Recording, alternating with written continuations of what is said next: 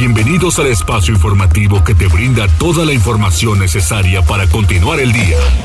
Mariloli Pellón, Osair Viveros y el mejor equipo de reporteros y especialistas son tu enlace con lo más relevante de Puebla, México y el mundo. Tribuna PM, tu enlace.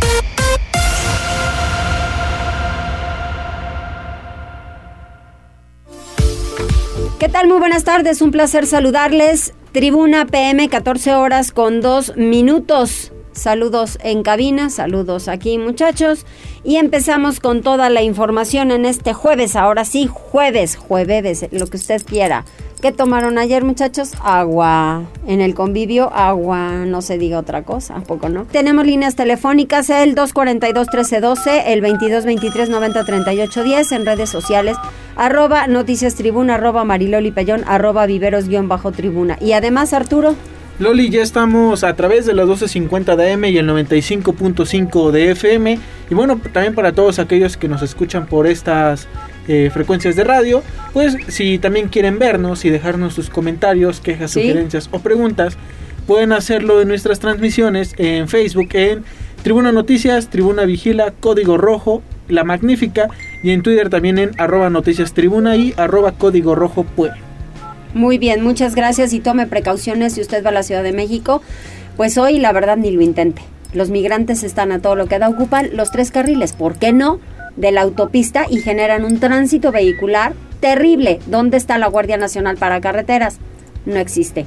Vamos con las tendencias, Arturo Meneses. Tribuna PM. Adelante, Arturo. Así es, Mariloli. Bueno, pues comenzamos con este hecho que nos comentas hace unos Ay, segundos. Está terrible. ¿Qué tal las imágenes? Sí, y es que bueno, eh, pues un, una parte de la caravana migrante que eh, pues camina por nuestro país ha bloqueado los, ambos sentidos de la autopista México-Puebla, esto a la altura de Santana. Xalmimilulco y bueno pues están exigiendo el paso hacia la Ciudad de México. Sí. Eh, ya desde hace unas horas, bueno, pues el tráfico estaba bastante caótico. Esto en dirección hacia la ciudad de Puebla. La fila llegaba desde eh, la desviación al aeropuerto internacional, hermano Sí. Hasta la Volkswagen. Pero bueno, ahora finalmente han tomado ambos sentidos de la autopista. En algunas imágenes que podemos ver en Twitter principalmente, pues podemos ver que incluso algunos de estos migrantes pues se han acostado en el suelo. Por Dios. Han tomado algunos tractocamiones de carga y bueno, pues si va a viajar a la Ciudad de México o si No, viajan no, a la Ciudad de Puebla, vaya. es mejor armarse de paciencia o de plano buscar vías alternas que en este caso podrían ser eh, la autopista a Tlaxcala para salir a San Martín Texmelucan o tomar la federal eh, México-Puebla, es decir, desde Cholula hasta San Martín Texmelucan para entroncar nuevamente con la autopista México-Puebla. Sí, hay que armarse de muchísima, muchísima paciencia Exacto. esta tarde, Loli. Y bueno, continuando con las tendencias y con otros temas que eh, pues no son afortunadamente del tema de la política, pero sí del espectáculo. Te cuento que, eh, bueno, pues esta mañana fue revelado el nuevo tráiler de la muy esperada cuarta temporada de Cobra Kai, la cual se estrenará el próximo 31 de diciembre.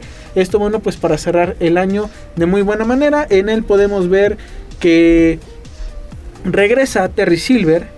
No sé si recordarás en estas películas este villano que salió que era muy característico, tenía su coleta. Ajá. Para quienes no recuerden quién era y quienes hayan visto la serie, bueno, pues va a cerrar así la cuarta temporada de Cobra Kai. Este tráiler de poco más de dos minutos, bueno, pues ya está disponible en todas las plataformas, plataformas para quienes así quieran verlo.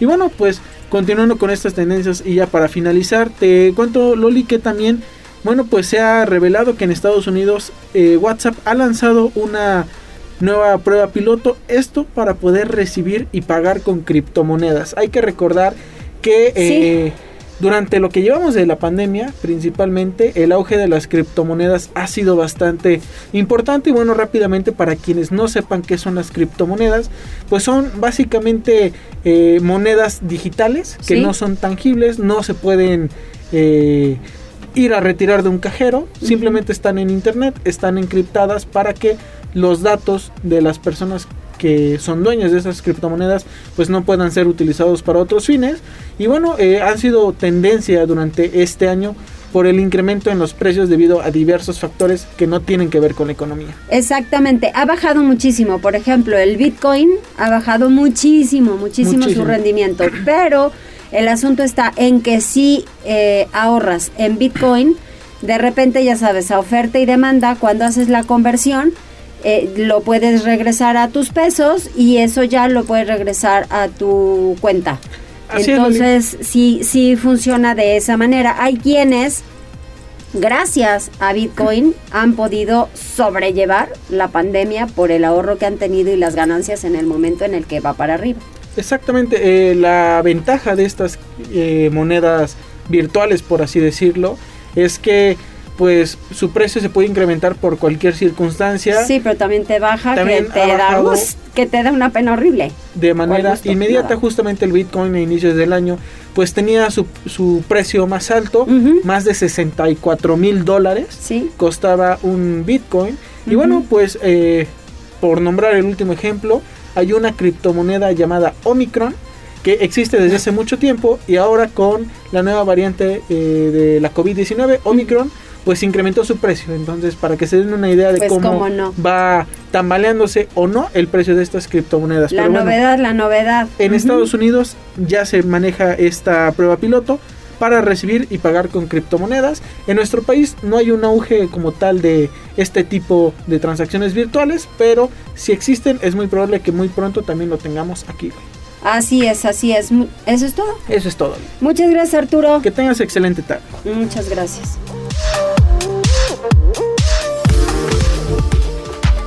Y continuamos con la información. Vamos con Liliana Tecpanecatl porque la inversión inicial para reconstrucción en Xochimihuacán es de 100 millones de pesos. El gobernador reprocha ausencia de apoyo del gobierno federal.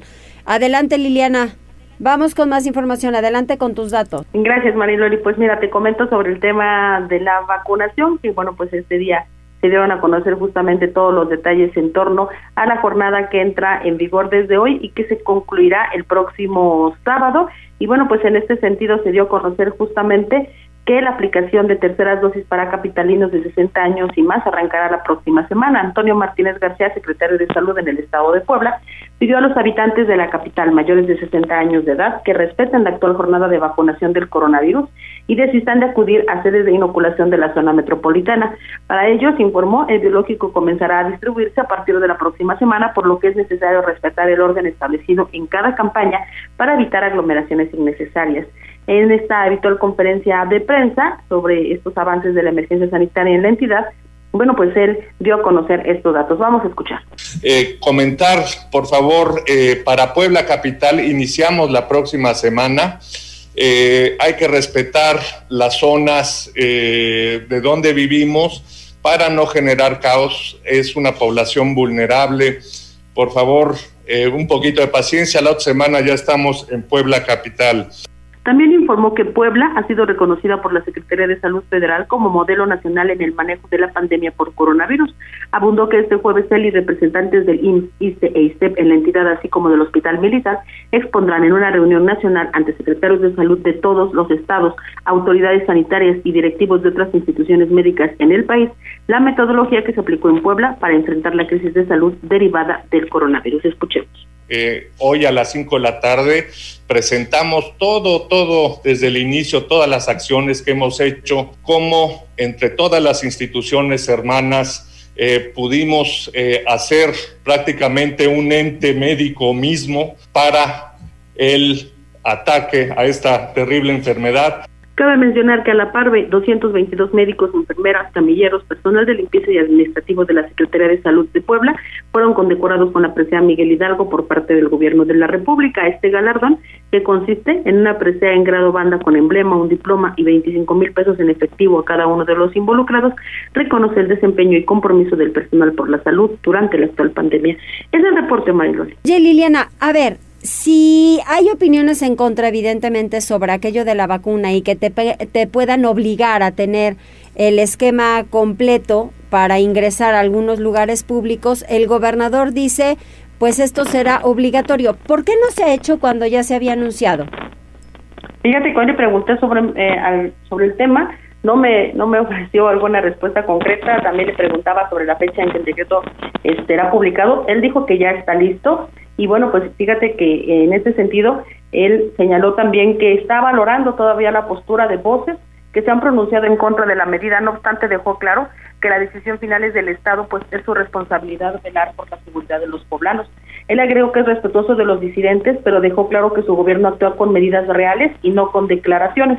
Comentó que el decreto se publicará y ya se verá qué va a pasar con quienes se nieguen a cumplirlo, aunque, insisto, todavía no dio a conocer la fecha en que este requisito entrará en vigor. Pero vamos a escuchar lo que él decía yo respeto esas, opiniones, ¿sí? Y bueno, ese es un decreto y los decretos se aplican. Y si alguien no quiere aplicarlos, bueno, pues ya se verá. Pero quien toma las decisiones es el gobierno, ¿de acuerdo? Es el gobierno y todos tenemos que colaborar con nuestras posiciones en la sociedad y nos respetamos. Cada vez más pues, las personas destacadas dan opiniones que hay que analizar pero antes que nada hay que cuidar a los poblanos. Barbosa Huerta dijo estar seguro de que próximamente el cuidado a la sociedad será considerado como un derecho humano y comentó que eso es lo que hace su gobierno, cuidar a los ciudadanos. Finalizó advirtiendo que no es su intención generar polémica ni controvertir sobre la medida, sino establecer lineamientos que le ayuden al Estado a salvaguardar la salud de los ciudadanos y enfrentar de mejor manera la pandemia por coronavirus. Es la información. Oye, Liliana, sí, lo que pasa es que el presidente de la República había mencionado que no se iba a obligar a alguien, ¿no? Sí, a mí me parece que el tema pues sí tiene mucho de, de política, Mariloli, perdón, el gobernador pues lo ha señalado así, hay que ver qué pasa en los próximos días. Exacto, muchas gracias Liliana, volvemos contigo un poco más adelante. Vamos con Pili Bravo porque el Congreso del Estado aprueba el presupuesto de egresos. Dan luz verde a los ayuntamientos para solicitar créditos, los diputados discuten el DAP. Adelante Pili, ¿cómo estás? Gracias, muy buenas tardes. Bueno, fíjate que en el Congreso del Estado fue aprobada ya la ley de egresos para el 2022 que realizó reasignaciones del gasto del orden de 532 millones de pesos para respaldar a Protección Civil para que pueda actualizarse el atlas de riesgo de toda la entidad, a la Comisión de Derechos Humanos para el Rescate de la Estrella y para Asuntos de Educación, señaló Fernando Sánchez Sadia, eh, Sacia, que es presidente de la Comisión de Presupuesto. Esto es lo que dice misma bolsa que se traía y se fueron simplemente eh, acomodando los recursos para el mismo fin. También recuerdo que también habrá un recurso que se reasignó, se orientó para efecto de adquisición de calzado escolar para el próximo ciclo escolar, valga la redundancia, que será a partir del 2000, eh, vigente 2021-2022, pero sí fueron plenamente justificados. Y bueno, pues eh, en esta sesión ya quedó aprobado que el presupuesto final de egresos del gobierno será de 104 mil millones de pesos. Pero también en la sesión, fíjate que eh, se aprobó el dictamen que autoriza a los gobiernos municipales para que puedan contratar créditos financieros con Banobras o con alguna otra institución con la condición de que serán solo con el respaldo de los recursos del Fondo de Aportaciones para Infraestructura Social, el FAICIM se explicó que los préstamos deben pagarse durante la gestión de la administración municipal en turno, es decir, lo pueden pedir desde ahora, desde el 2021, pero deberán estar pagados cuando concluya en el 2024. Se da luz verde así a los presidentes municipales que requieran crédito bancario el reporte, Mariloli, de estos temas en el Congreso. Muchísimas gracias, gracias, Pili. Volvemos contigo más adelante. Vamos con Gisela, porque el cobro del derecho al alumbrado público no es un nuevo impuesto, aclara el ayuntamiento, niegan ola de amparos. A ver, Gisela, ¿qué tanto pasa con el alumbrado? Mariloli, te saludo con mucho gusto, igual que nuestros amigos del auditorio, y te comento que al aseverar que la idea es una falacia debido a que no se trata de un nuevo impuesto y por ende no es inconstitucional, Pablo Montiel Solana, enlace del Ayuntamiento de Puebla en el Legislativo, negó que el cobro del derecho al alumbrado público vaya a generar una ola de amparos. En conferencia de prensa, acompañado de la tesorera María Isabel García, así como Ana María Jiménez y Ricardo Grau, concejales del municipio, el funcionario dejó en claro que las y los ciudadanos solo pagarán 3.50 pesos mensuales cantidad que desde hace años se venía erogando en el recibo de luz. Así lo explicaba. No estamos pidiendo a los diputados que nos den dinero para un bono navideño para los funcionarios públicos. No estamos pidiendo la calaverita. No estamos pidiendo al Congreso que apruebe un nuevo impuesto. Lo que estamos solicitando en la ley de ingresos al Congreso es que nos permita ejercer el derecho a recaudar un recurso que históricamente se ha recaudado por parte del Ayuntamiento de Puebla y que será perfectamente bien empleado en obras y en servicios para mejorar la calidad de vida de los poblanos. Ana María Jiménez, presidente de la Comisión de Patrimonio y Hacienda, dijo que los 149 millones que se pretenden recaudar por dicho concepto bien podrían erogarse a obras de bacheo, la adquisición de 270 patrullas, 100 calles pavimentadas, mantenimiento anual del alumbrado, entre otros rubros. También mencionó Ricardo Grau de la Rosa, integrante de la Comisión de Desarrollo Económico y Turismo, quien apeló a la congruencia, a la memoria y a la responsabilidad pública de los morenistas que están en contra de este cobro DAP, ya que lo hicieron a excepción de este 2021. Escuchemos no mentirle a la gente y no mentirle a ustedes. Pedimos memoria de los intentos que se hizo por cobrar el derecho al alumbrado público hace un poquito más de un año. No es inconstitucional, es un mito decir que es inconstitucional el cobro del DAP, era inconstitucional, inconstitucional, la manera en que se venía cobrando. Y no era un error en el que incurría únicamente el Ayuntamiento de Puebla, sino la mayoría de municipios en el país. Pero no porque no tuvieran este derecho, sino porque estaban tomando como referencia el cálculo del consumo de energía eléctrica de los hogares, lo cual es una competencia exclusiva de la federación. Pero también hay casos exitosos que ya hemos mencionado en algunos otros momentos, como son municipios en Querétaro, municipios en, en Coahuila, entre otros. El reporte, Mariloli. Pues entonces sí lo pagamos o no lo pagamos, ya no entendí. Es lo que ahorita se está trabajando en el Congreso de Puebla, Mariloli. Por, ello también eh, el Ayuntamiento de Puebla explicaba esta serie de, bueno, desglosaba la información porque se, ellos dicen que se quiere maquillar esta cifra y quieren que los poblanos pues se confundan y estén en contra de este pago. Sin embargo, ellos refieren que sería imperceptible en el recibo de luz y pues esperan también a la resolución que se dé en el mismo Congreso del Estado. Muy bien. Oye, ¿Puebla no está en riesgo de perder la denominación de Patrimonio de la Humanidad? Así es, Mariloli, pese a que los ambulantes generan un deterioro paulatino en los inmuebles debido a pintas, grafitis, entre otras cuestiones, Berenice Vidal Castellán, titular de la gerencia del Centro Histórico y Patrimonio Cultural del municipio, descartó que Puebla esté en riesgo de perder la denominación de Patrimonio de la Humanidad luego de que en anteriores administraciones afirmó que sí se podría perder dicha denominación, esto por la presencia de los informales y en el marco del 34 aniversario del Centro Histórico como Patrimonio Mundial, la funcionaria señaló que es imposible. Puntualizó también en entrevista que se busca contener al comercio en vía pública debido a que sí repercute, pero en la imagen del mismo centro histórico.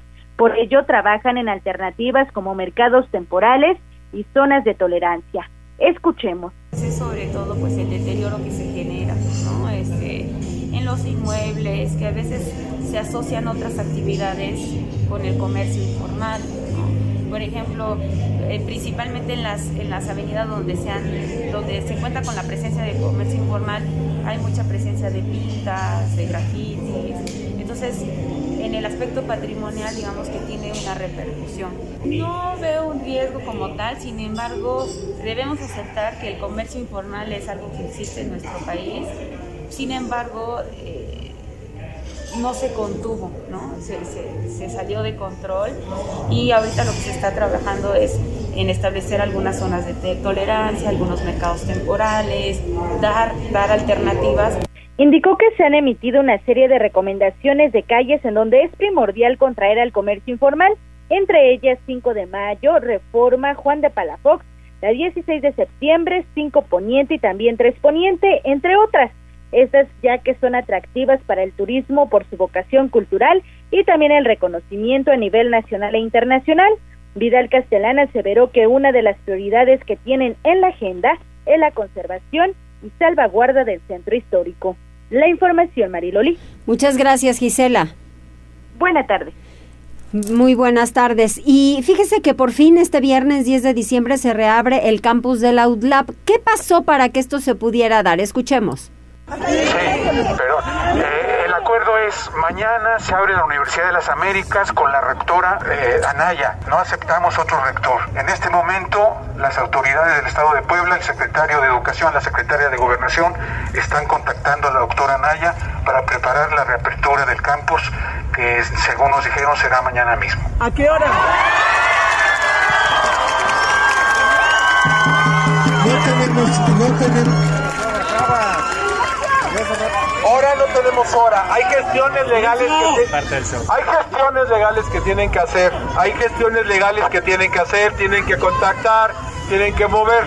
Lo que se pidió es que los alumnos regresen a sus aulas, a, partir a su universitario, a partir de mañana. Bueno, ellos tienen un arreglo. Tenemos, oye, son 12 horas este, de que amanece a que ya se cierren las acciones de trabajo. Pues enhorabuena, enhorabuena para los estudiantes, para toda la gente que trabaja en la Universidad de las Américas. Hoy tuvieron una reunión, yo acabo de compartir a través de mis redes sociales el comunicado por parte del gobierno del estado tras una reunión que sostuvieron.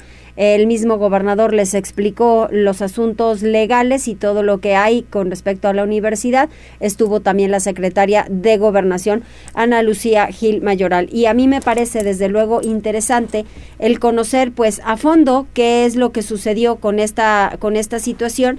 Y en más, pues le digo que eh, el gobernador, así lo dice el comunicado, como lo instruyó el gobernador Miguel Barbosa, una comitiva de estudiantes de la universidad fue recibida en Casaguayo a quienes se les aclaró que el gobierno del estado no tiene ni ha tenido nunca posición, la posición del campus y no es parte del conflicto legal. Además, se les precisó que es la doctora Cecilia Anaya Berríos quien ha mantenido la decisión de no reactivar la vida académica en el interior de la universidad para el regreso a clases presencial. En el diálogo con los estudiantes estuvieron, como le mencionaba, la secretaria de eh, Gobernación Ana Lucía Gil Mayoral, Melitón Lozano, el secretario de Educación y la subsecretaria de Educación Superior América Rosas Tapia, quienes reiteraron que el control administrativo está a cargo de la doctora Anaya. En ese sentido, los funcionarios precisaron a los estudiantes que es la misma doctora Anaya quien ha mantenido la decisión de tener cerrada la universidad. El gobierno del estado hace un llamado a la comunidad de la UDLAP para que no se contamine la vida académica con el proceso judicial, el cual sigue su curso ante las instancias correspondientes. Pues ahí ya estamos escuchando las diversas posturas. Hoy hubo manifestación de estudiantes y pues llegaron a una reunión. Mientras tanto vamos a seguir con el, las noticias en Tribuna PM porque Daniel nos informa sobre lo que provocan los guachigaceros, una fuga en toma clandestina en Tlalancaleca. Adelante, Daniel. Este jueves se reportó la fuga de gas en una toma clandestina ubicada a la altura de San Francisco Tlaloc, comunidad perteneciente al municipio de San Matías Tlalancaleca. A primeras horas de este día se detectó un descenso de presión en ductos de gas LP, por lo que personal de Pemex realizó una revisión en la localidad mencionada. En inmediaciones de unos campos de cultivo, trabajadores de la paraestatal detectaron una fuga provocada por una toma clandestina, por lo que de inmediato procedieron a controlarla. Con la ayuda del personal de protección civil, trabajadores de Pemex estabilizaron la presión del combustible y repararon el ducto dañado por presuntos huachicoleros. Muchas gracias. Vamos a hacer una pausa. Regresamos enseguida.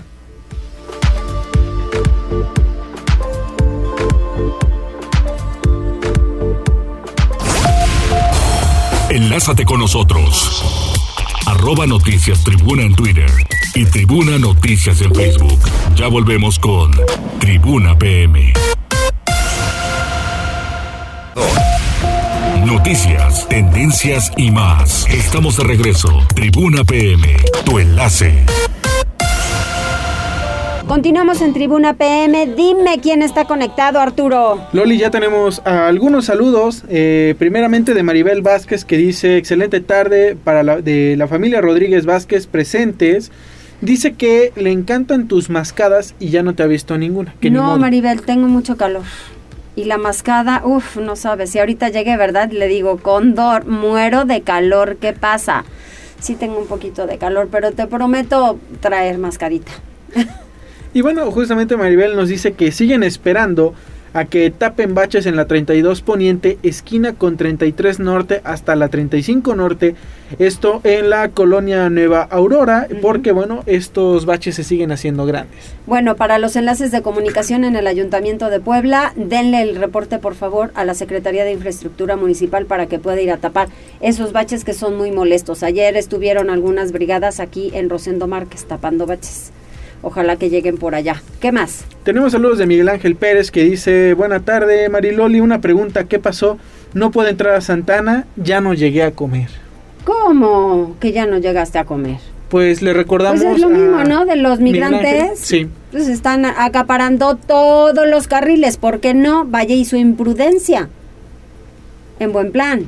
Sí. O sea, sí pueden ir a donde ustedes gusten y quieran, pero y tienen la necesidad de llegar a los Estados Unidos, pero pues también respeten las vías de comunicación que mucha gente va por necesidad, porque tienen una emergencia y ustedes tapando el tránsito, pues la verdad así no va, así no es. Sí, le recordamos a Miguel Ángel y a todos los que nos escuchan a Sí. través de el 95.5 de FM y la 1250 de AM, así como en Facebook y en Twitter, que en este momento pues prácticamente la autopista México-Puebla se encuentra cerrada. Sí. Esto luego de que, bueno, pues algunos integrantes de la caravana migrante pues cerrara el paso en ambos sentidos. Eh, en un momento les digo exactamente en qué punto de la autopista fue. Esto en justamente en Santa Ana, Xalmimilulco. Me parece que justamente Miguel Ángel Pérez es oriundo de Santa Ana, Xalmimilulco. Entonces, para que tengan precaución. También tenemos saludos de Dolores Rojas Martínez, quien ya también tenía algunos mesecillos sin escribirnos. Sí. Margarita Cuacuas desde Estados Unidos, que nos dice muy buenas tardes. Y finalmente saludos para Connie Ramos y para Connie Ángel, que también nos desean buena tarde. Exactamente, así es. Pues muchas gracias, gracias por su solida- solidaridad, su compañía. Y vamos con Cintia, ¿está lista Cintia? Con Liliana.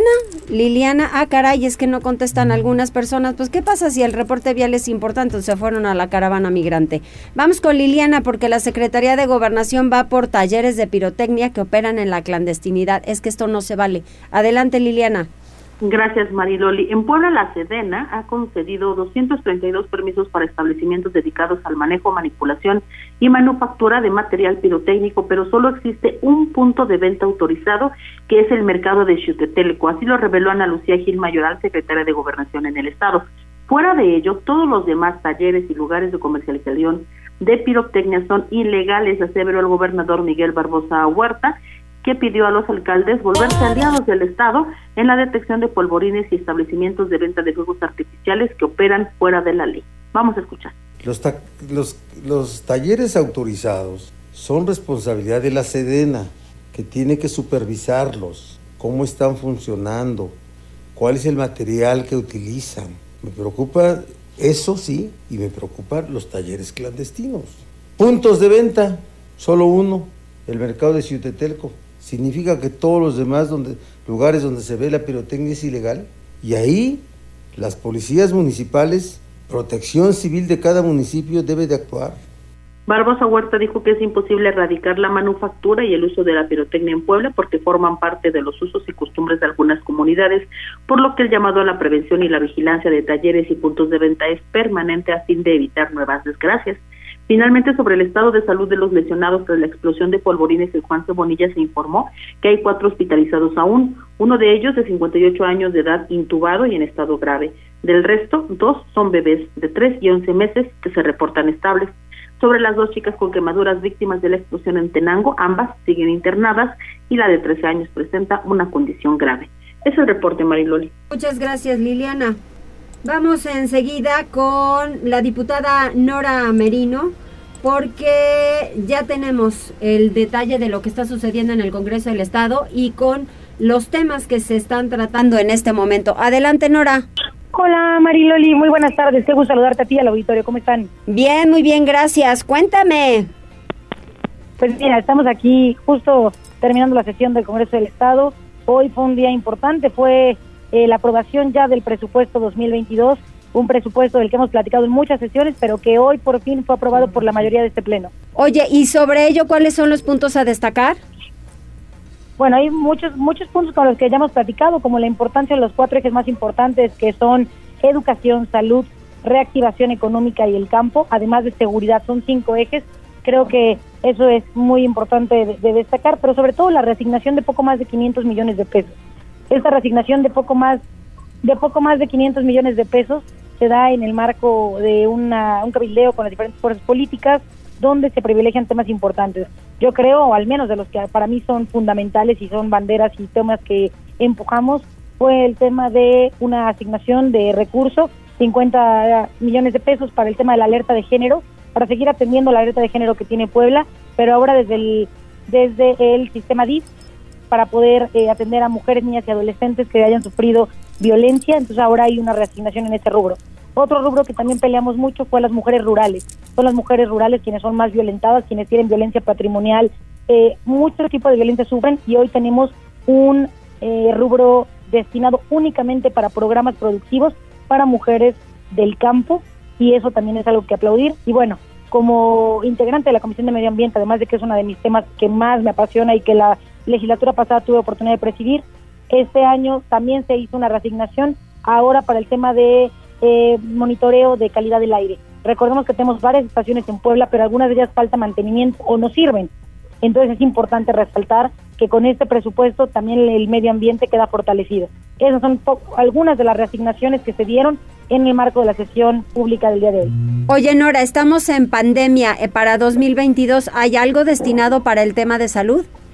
Eh, claro que sí, hay algo destinado para el tema de salud, además del tema de insumos, además del tema de doctores, algo que es interesantísimo es la tecnificación, llevar al sistema tecnológico las diferentes herramientas que se ocupan en los hospitales.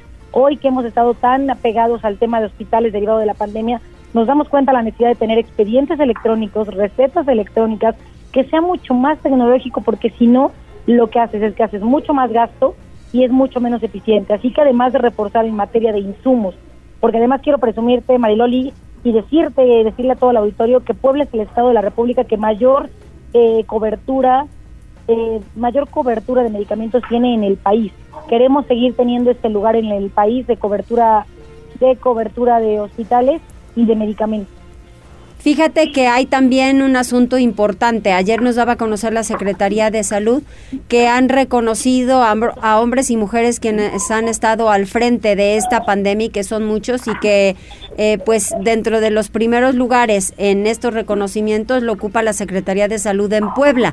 Creo que sí es muy importante y pensar en ellos me parece a mí algo interesante. Y la otra, que el gobierno del estado lo ha dado a conocer el propio gobernador y la secretaria de Finanzas, Teresa Castro, en el que eh, se han destinado pues muchos recursos para el tema de los medicamentos oncológicos que el gobierno federal no ha tenido a bien apoyar a mucha gente, pero el gobierno de Puebla sí.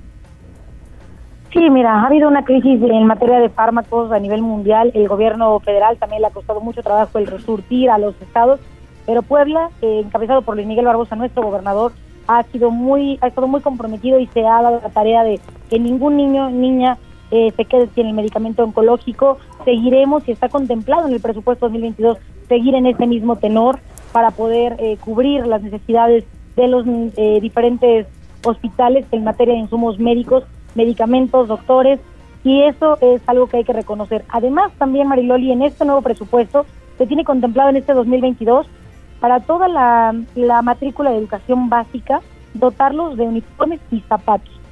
En este caso, este gobierno va a dar zapatos, o sea, uniformes de calidad, de la talla que necesitan los niños, y además de uniformes de calidad y de la talla, zapatos de adeveras, no de cartón que en un charco se les van a deshacer, no. De zapatos de cuero, zapatos de piel para los niños eh, y las niñas de educación básica de nuestro estado. Ya está contemplado, ya fue aprobado y a partir del siguiente año todas las niñas y niños de educación básica tendrán uniformes y zapatos por parte del gobierno de Puebla. Muy bien, pues entonces está interesante tanto los ingresos como los egresos en el análisis de los diferentes diputados y qué bueno, qué bueno, Nora, que se piense en la gente y sobre todo en favorecerlos porque al final muchos de nosotros desde luego que pagamos impuestos y que sí nos gustaría que venga eso de regreso en diferentes rubros para que se pueda atender adecuadamente lo que la gente necesita. Exactamente, Mariloli. Entonces es un es un es un presupuesto pensado en la gente, para la gente, por la gente, es un presupuesto austero, pero no quiere decir que por austero se entienda deficiente, sino por austero que prioriza las necesidades de la ciudadanía, de los que menos tienen, como siempre lo hemos hablado desde la cuarta transformación. Y bueno, seguiremos informándote cómo va, cómo va el desarrollo. Mientras tanto, hay presupuesto para Puebla, un presupuesto pensado en la gente, un presupuesto que va a dar resultados y sobre todo un presupuesto basado en lo que el Estado tiene y genera. No recordemos que Puebla es de los pocos estados de la República que no tienen eh, ningún tipo de, de deuda. Muy bien, gracias Nora, que estés muy bien y nos seguimos comunicando. Perfecto, igualmente Mariloli, que estés muy bien. Muchas Saludos a gracias. toda la auditorio de Tribuna y nos vemos el siguiente, cuando nos escuchamos el siguiente jueves y que tengan un gran fin de semana. Gracias igualmente.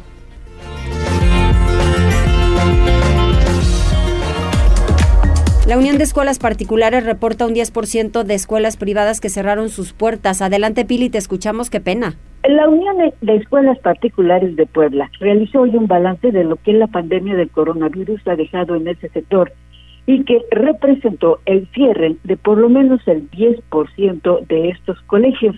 Esto representa de 2.300 escuelas particulares que funcionan en Puebla, el 10% ha tenido que cerrar. Algunos son eh, colegios, otros son academias e institutos que lamentablemente pues algunos no pudieron aguantar la pandemia debido a la nómina que tuvieron que pagar de maestros y debido a la falta de ingresos durante prácticamente dos años de cierre.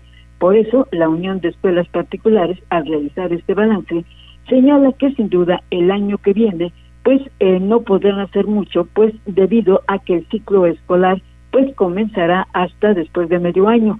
Sin embargo, existe la posibilidad y se va a apoyar a aquellas instituciones que, bueno, pues quieran reabrir y que tengan la posibilidad todavía, pues, de seguir reviviendo para que no se pierdan los reboes que tienen a su cargo. El reporte. Muchas gracias, Pili. Y mientras tanto, Alfredo Fernández sin vida y envuelto en cobijas localizan a un hombre en las canchas deportivas de San Pablo, Xochimihuacán. Adelante, Alfredo. Mariyoli, muy buena tarde y buena tarde a todo el auditorio. Así es, aproximadamente a las 6.58 horas de este jueves, el 911 recibió por parte de peatones el reporte de una persona inmóvil envuelta en cobijas tirada en las canchas ubicadas en la calle 5 de febrero, esquina con la calle Ferrocarril de dicha Junta Auxiliar. En respuesta a ello, personal de la Secretaría de Seguridad Ciudadana de Puebla acudió al lugar donde confirmaron el reporte e indicaron que se trataba de un hombre de aproximados 35 años, ya sin signos vitales y que no presentaba muestras de violencia. El área fue acordonada a la espera de personal de la Fiscalía General del Estado. Fueron peritos ministeriales quienes realizaron las diligencias correspondientes y posteriormente procedieron al levantamiento del cadáver que quedó como desconocido a la espera de ser reclamado en las instalaciones de CEMEFO luego de los exámenes de rigor. Trascendió que se trató de una persona que vivía en condición de calle que falleció lamentablemente por causas naturales, pero será conforme avancen las investigaciones y que las autoridades revelen algunos datos más que podamos llevar más detalles de este caso al auditorio. Hasta aquí el reporte, Mariloli. Muchas gracias, Alfredo. Vamos a hacer una pausa. Regresamos enseguida. Hablaremos de vacunas con el doctor Sergio Asia.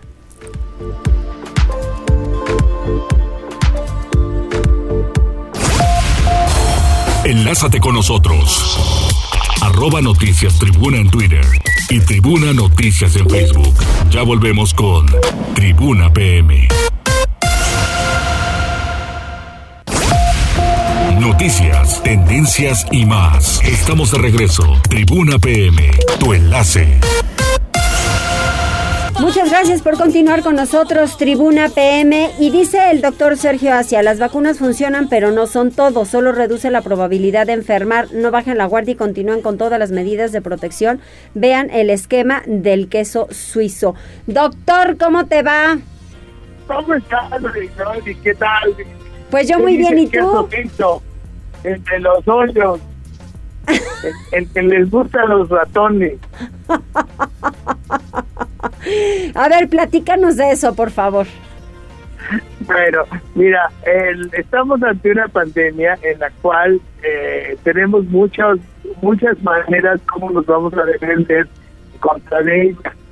Nosotros eh, comenzamos protegiéndonos con cosas que no servían, que los tapetes, que el spray ese de cloro que echaban en las entradas, que incluso el, el cloro eh, en las manos son cosas que no sirven, desafortunadamente no sirven para nada.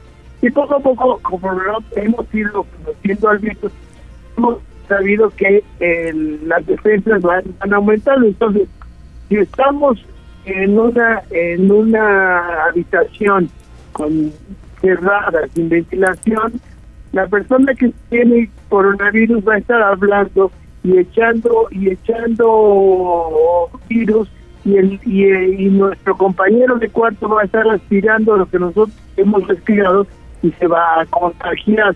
Y, y entonces debemos usar la ventilación. La ventilación es una parte, es una es una rebanada de queso, nos protege. Si usamos cubrebocas es otra rebanada de queso, nos protege también en un porcentaje. Entonces, si, ventilamos, tenemos un, usamos cubrebocas, tenemos otro porcentaje.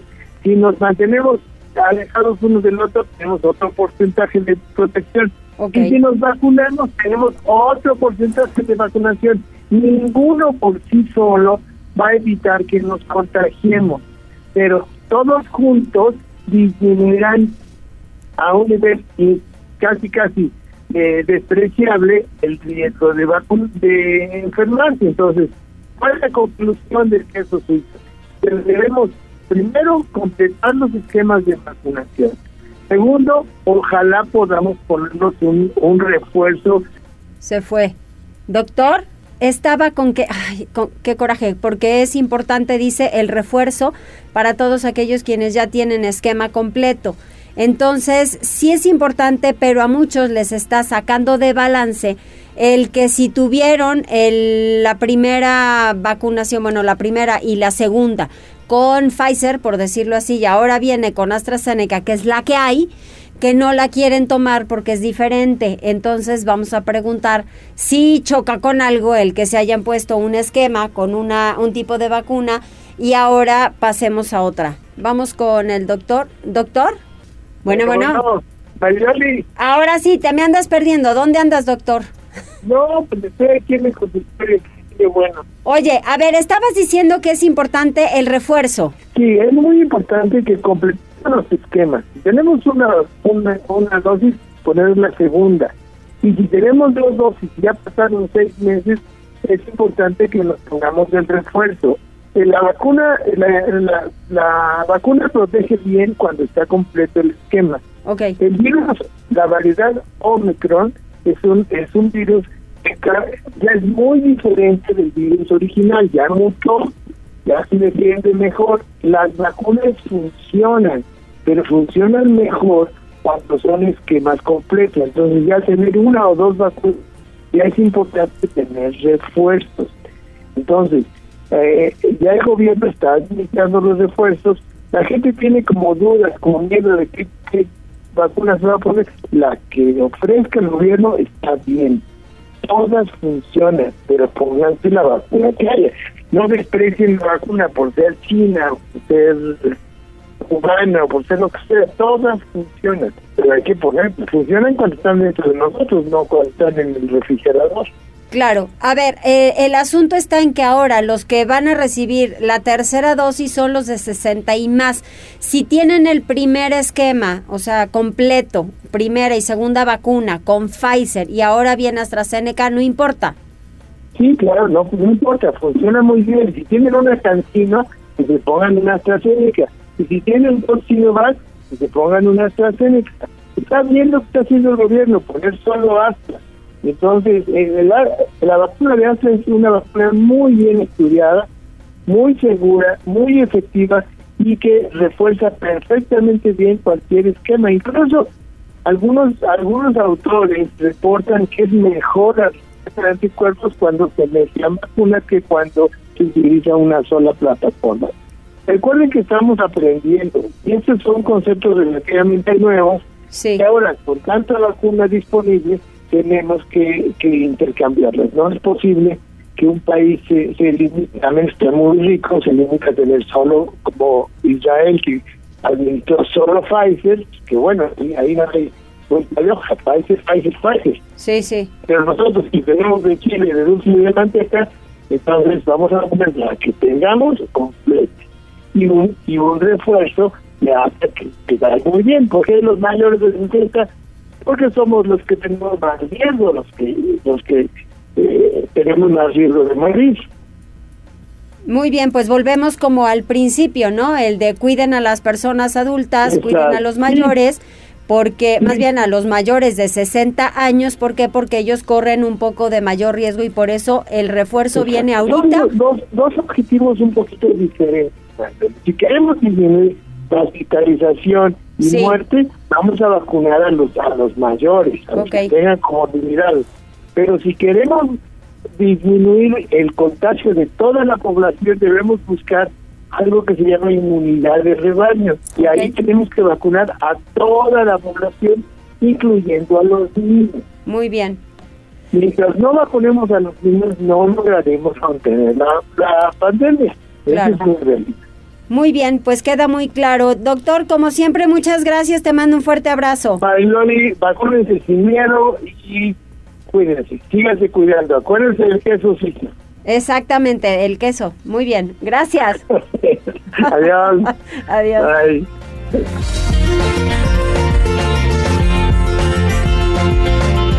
Tribuna PM. Adelante, Neto, dale, dale. ¿Qué tal, Mariloli? Muy buenas tardes. Buenas tardes a todo el auditorio. Vamos rápidamente con información deportiva y comenzamos con lo que sucedió anoche en Austin, Texas, porque la selección de fútbol de México cerró su actividad de este 2021 con un empate de dos anotaciones ante su similar de Chile en partido de preparación jugado en la cancha del estadio Kudus, allá en Austin, Estados Unidos. Santiago Jiménez al minuto 9 y Jordan Silva al 64 anotaron los goles para el equipo mexicano. Iván Morales al 21 y el jugador del Club Puebla Pablito Parra al 86 terminaron marcando por la roja. Ambas selecciones aprovecharon la ocasión para debutar jugadores en su once inicial. Por el tri se estrenaron el guardameta Carlos Acevedo y los defensas Julián Araujo, Luis Olivas, así como Chava Reyes, mientras que por la roja se presentaron por primera vez el guardameta Sebastián Pérez y los zagueros Jason Rojas y Benjamín Kusevich. El portero mexicano Acevedo no tuvo que esperar mucho tiempo para mostrarse. Apenas al minuto 3 Marcelino Núñez cobró un tiro libre y mandó la pelota al área donde Kusevich conectó un remate de cabeza que exigió el vuelo por parte del guardameta de Santos Laguna. Luego, el 1-0 del equipo mexicano se derivó de un remate que el arquero Pérez rechazó. La pelota quedó servida en el corazón del área donde Jiménez apareció para firmar la anotación. Sin embargo, la escuadra chilena emparejó 1-1 tras un centro de Joaquín Montesinos que el defensa Jordan Silva pues no supo despejar. Acevedo rechazó un primer remate de Morales, pero después ya no pudo detener el segundo. Las jugadas de peligro escasearon y la siguiente aproximación considerable se dio hasta el minuto 52 cuando Jiménez entró al área eh, chica colocándose entre Kusevich y Roja para sacar un remate que terminó tapando el arquero Pérez. Dos minutos después, Pérez volvió a salvar el arco andino con una atajada a un remate de talón eh, de Jiménez dentro del área chica. México, sin embargo, era más insistente y encontró el 2 a 1 en una pelota parada. Sebastián Córdoba cobró un tiro libre y Silva terminó marcando el gol con un remate de cabeza. Todavía al 70 la escuadra azteca pudo haber dado el tiro de gracia de no haber sido por Pérez que aguantó un mano a mano ante Córdoba y se lanzó a su izquierda para desviar un remate que iba a puerta. Cerca del final se registró el esperado debut del juvenil Marcelo Flores, aunque no tuvo pues oportunidades para mostrarse. Ya el 2-2 de la Roja fue obra de Parra, el jugador del Puebla, quien apareció de frente en el área para sentenciar el resultado final con un disparo de seguridad. Después de este partido, Chile estará afrontando este sábado otro partido amistoso ante El Salvador en Los Ángeles, mientras que México tendrá actividad hasta el 27 de enero contra Jamaica en lo que será la eliminatoria mundialista de CONCACAF. Vámonos rápidamente con lo que sucedió, está sucediendo en estos momentos allá en Europa porque el conjunto del Nápoles terminó derrotando 3-2 a Leicester en un partido donde lamentablemente el mexicano Irving Lozano tuvo que abandonar el terreno de juego por lesión. Goles por parte de Aunas Elmas en par de ocasiones dan la victoria al conjunto italiano, mientras que el PSV de Eric El Guti Gutiérrez terminó cayendo 3-0 ante la Real Sociedad. Y en estos momentos el Betis, donde está viendo actividad el mexicano Diego Lainez, pierde por la mínima diferencia ante el Celtic dentro de la actividad del grupo G. Mariloli, hasta aquí lo más relevante en información deportiva. Muchísimas gracias, gracias Neto y nosotros ya nos vamos. Gracias por habernos acompañado, que estén muy bien. Gracias a toda la gente quienes se conectaron, a quienes nos recibieron a través de la 1250 del 95.5 y a través de redes sociales. Muchas gracias, hasta mañana.